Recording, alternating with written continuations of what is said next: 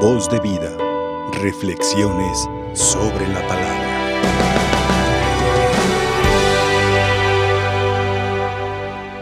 Muy queridos hermanos en Jesucristo, nuestro hermano mayor. Hoy recordamos en toda la iglesia y de una manera más especial en la República Mexicana a nuestro beato Mateo Elías del Socorro Nieves del Castillo. Este hermano nuestro es originario de Yuriria, Guanajuato, y nació el día 10 de marzo, perdón, murió el día 10 de marzo de 1928 en el ambiente de la persecución religiosa en México. Se cuenta en la vida del padre Elías que pertenecía a una familia pobre, murió su padre a manos de unos asaltantes y él en la pobreza pues se fue, se vio obligado a colaborar con su trabajo para la manutención de su familia. Y así trabajando en el campo pasó 22 años sin la oportunidad pues de internarse en los estudios como otros lo podrían haber hecho. Sin embargo, después de una buena educación, después de haber sorteado también la enfermedad de la tuberculosis, que lo tuvo muy grave, y casi haber perdido la vista, pudo recuperar al menos lo suficiente su salud gracias a la intercesión de Nuestra Señora del Perpetuo Socorro. Y así a los 22 años pide ser admitido como novicio con los agustinos, ahí mismo en Guanajuato,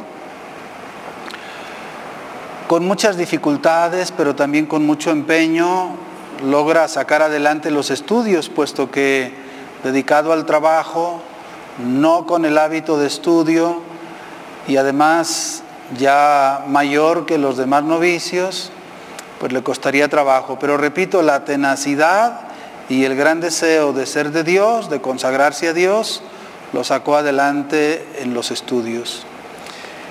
Finalmente, cuando se vino la persecución religiosa, estaba como vicario parroquial y atendiendo sobre todo a la amenaza que pesaba sobre los sacerdotes si no se concentraban en las grandes ciudades por parte del gobierno, él decidió, como el buen pastor, permanecer con su rebaño, oculto, disfrazado, pero atendiendo a su feligresía. Y así durante 14 meses se instaló en una cueva, la comunidad sabía dónde estaba, e iban para participar de los sacramentos, de la catequesis, no desamparaban ellos a su pastor y el pastor no desamparaba a sus ovejas. Sin embargo, un día, 8 de marzo, descendió a una de las rancherías donde celebraría la Eucaristía, claro, disfrazado. Y después de celebrar, estuvo hasta el siguiente día, día 9, Detrás de una cerca se encontraba cuando pasó una tropa de soldados. Él los miraba pasar desde detrás de la cerca, sin embargo se detuvieron los soldados. El capitán entabló un diálogo con aquel campesino, aparentemente, repito, estaba disfrazado con su sombrero, eh, la ropa de manta, la barba, y después de platicar un poco con el capitán, este percibió que se le veían bastillas de ropa negra, el traje típico de los sacerdotes. Ante lo cual fue interrogado por el mismo capitán, quien le decía, ¿usted es cura? ¿Usted es sacerdote? Y él no negó su identidad. Sí, señor, yo soy sacerdote pues usted tiene que, usted tiene que quedar preso, quedará detenido porque sabe que está infringiendo la ley. Habían tomado también presos a dos hombres que habían encontrado tratando de esconder un rifle, pensando que andaban en la guerra pues, de los cristeros. y los llevaban consigo también para sentenciarlos y fusilarlos en su momento. Pero en realidad era un pretexto y además un delito menor en ese momento. Por ello, el sacerdote, el padre Elías, intercedió por estos pobres hombres diciendo que ellos no tenían delito significativo, que los dejaran en paz. A él se lo podían llevar, él estaba infringiendo la ley del gobierno, pero ellos no. Ante lo cual decidieron darles libertad. Sin embargo, aquellos hombres se negaron a quedar en libertad diciendo que si no dejaban en libertad también al Padre, ellos no podían quedar en libertad, no aceptaban la libertad. Como las ovejas también son fieles a su pastor y lo siguen a donde quiera que van. Fueron pues pasados por armas mientras gritaban o hacían eco de la voz de la iglesia mexicana en esos momentos. Viva Cristo Rey. El padre Elías sería también sentenciado un poco más adelante, pero la noche del día 9 tuvo un diálogo amplio con el general, por cierto, con su apellido Márquez. Y el general sarcásticamente le hacía comentarios como este, por ejemplo. ¿Verdad que no es lo mismo celebrar misa que ser condenado a muerte? No es lo mismo celebrar que morir, a lo cual con mucha serenidad y mucha frialdad respondía nuestro beato. Sí es lo mismo. En la Eucaristía celebramos a Cristo que muere y resucita por nosotros. Y cuando uno muere por Cristo, vive la Eucaristía. Sí es lo mismo buscando más comentarios sarcásticos, le dice, por ejemplo, ¿usted cree en el infierno? Sí, claro que creo en el infierno, pero nadie lo ha visto. ¿Usted ha visto el infierno? No, jamás he visto el infierno. Entonces, ¿cómo cree en el infierno si no lo ha visto? Bueno, porque nos lo ha revelado nuestro Señor Jesucristo y Dios no miente. Hay muchas cosas que no vemos y en ellas creemos. Y así, con mucha paz y serenidad, desarmaba los argumentos sarcásticos de este general del ejército. Sin embargo, a la mañana siguiente, día 10, será pasado por armas. Antes de ser ajusticiado, pidió una gracia y le fue concedida un momento para orar, para prepararse a bien morir, lo cual le fue concedido. Y después de orar con mucha paz, dirigiéndose a los soldados que ya estaban preparados para dispararle, les dice, ínquense, les voy a dar la bendición, ínquense. Todos los soldados se hincaron a excepción del general, recibieron la santa bendición y el general estaba enojado por este gesto y antes de morir a su verdugo, al general Márquez le va a regalar su reloj, sus anteojos y una cobija, como un signo del amor que Cristo siempre ofrece antes de su sacrificio. Y así, con el grito típico de los mártires en esa época, viva Cristo Rey, moriría entregando su vida. Pues hoy nos encomendamos y encomendamos a nuestra patria también que vive tiempos turbulentos a la intercesión de este beato mártir hermano nuestro, el Padre Elías del Socorro. Vale la pena subrayar que él asumió este calificativo del socorro cuando se hizo agustino por la devoción que le tenía a la Santísima Virgen María. Queridos hermanos, al pueblo de Dios lo rige la ley de Dios y lo distingue de los demás pueblos la ley de Dios. Por eso hemos escuchado hoy en la primera lectura cómo Moisés dirigiéndose al pueblo, le plantea todo un plan de vida. En pocos renglones podemos encontrar aquí una síntesis de lo que debe ser la vida cristiana. Le dice, ahora Israel, escucha los mandatos y preceptos que te enseño para que los pongas en práctica y puedas así vivir y entrar a tomar posesión de la tierra que el Señor, Dios de tus padres, te va a dar. Analicemos un poco. ¿Cuál es la primera tarea del Hijo de Dios, del miembro del pueblo de Dios? Escuchar, escuchar. Cuando nosotros nos hemos hecho presentes en el mundo, hemos llegado como una página blanca. Y a partir de la escucha hemos ido aprendiendo. Por eso lo primero que el Señor nos pide con referencia a Él es poner atento el oído. Escucha, escucha. Porque el que escucha aprende. Es el efecto de la escucha.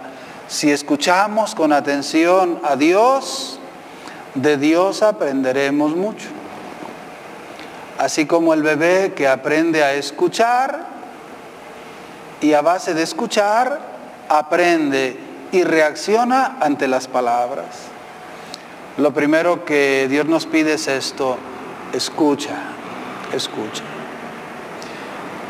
Y segundo, aprende, o sea, haz tuyo lo que escuchas, apropiatelo, que sea tuya la enseñanza. Aprende. Tercero, practica lo que has aprendido. Ponlo por obra, ponlo por obra.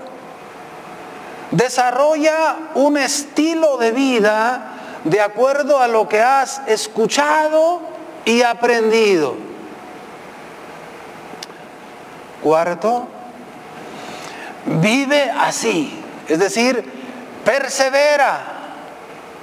No se trata de vivir durante un tiempo como Dios manda y después viva la libertad malentendida. No, persevera en este estilo de vida, que si la palabra de Dios no muere, no pasa, que no pase tampoco el estilo de vida que Dios nos encarga. practícalo y persevera en esta práctica para que así, y esto es lo último, puedas ingresar a la tierra que te he prometido, símbolo de la tierra divina, es decir, de la gloria de Dios. Pero aquí está una síntesis de nuestra vida, escuchar, aprender, poner en práctica, perseverar y finalmente ingresar a la presencia de Dios. Tierra santa mayor no hay. Estos mandatos y preceptos que Dios le regala al pueblo son para que el pueblo viva santamente. Pero también son un evangelio para los que no pertenecen al pueblo de Dios. Por eso dirá, para que los otros pueblos, viéndolos a ustedes, descubran que son un pueblo sabio y prudente.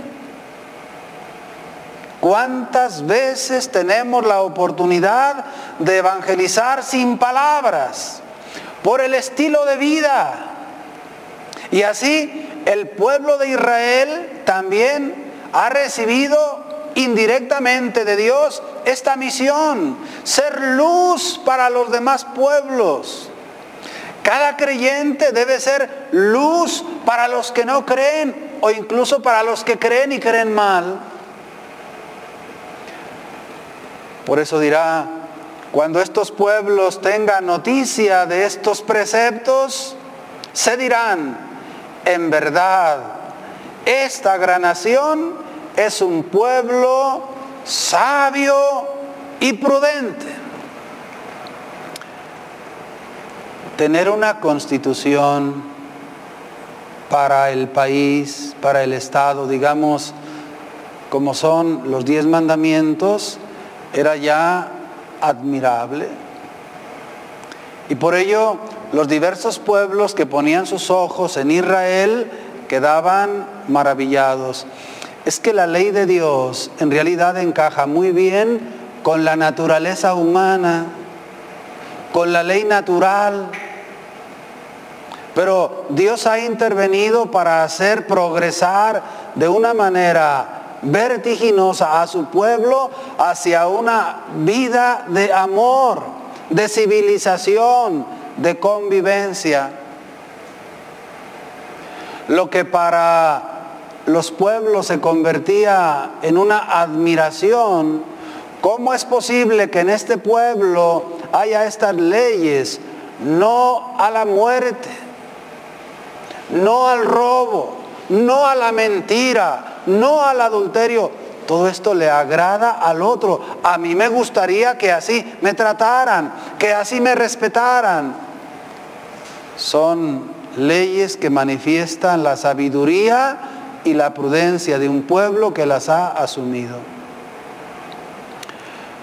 Porque dirán, ¿cuál otra nación hay tan grande que tenga dioses tan cercanos como lo está nuestro Dios siempre que lo invocamos? ¿Cuál otra nación? Y aquí en esta expresión ya nos regala una de las características de nuestro Dios, la cercanía.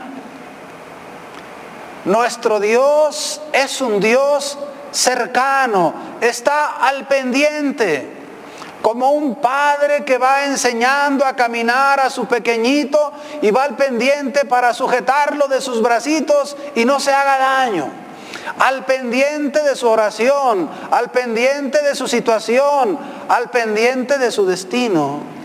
Ese es nuestro Dios.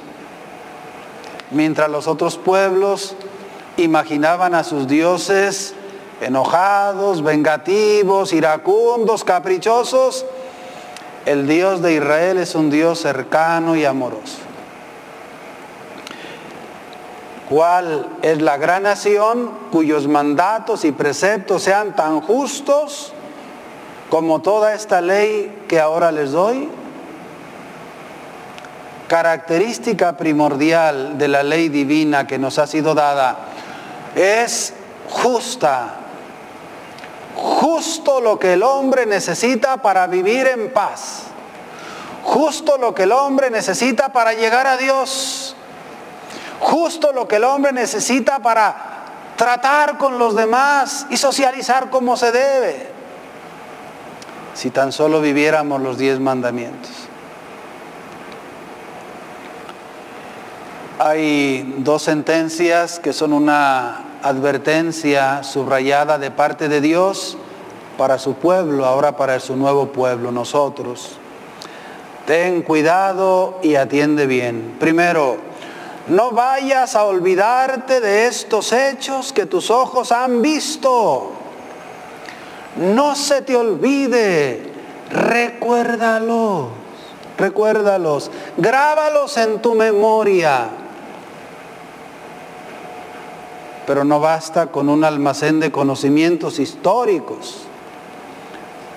No basta con un cúmulo de conocimientos además de recordarlos, es importante amar esas intervenciones de Dios que se actualizan. Por eso le dice, ni dejes que se aparten de tu corazón en todos los días de tu vida. Recuerda y ama. Porque Dios merece siempre reinar en nuestra mente y en nuestro corazón.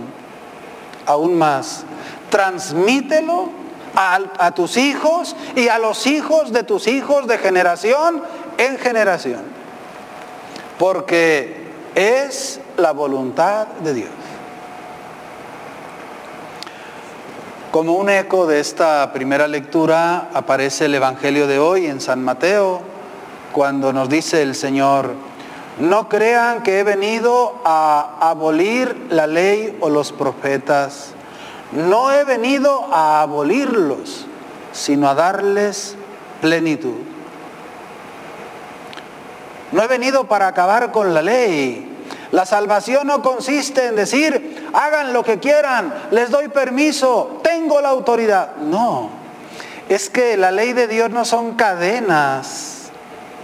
No, la ley de Dios son gestos, expresiones y secretos del verdadero amor a Dios, a uno mismo y a los demás. Los mandamientos de la ley de Dios son un gran regalo para la humanidad toda. No he venido a acabar con ello, he venido a llevarlos a la cumbre.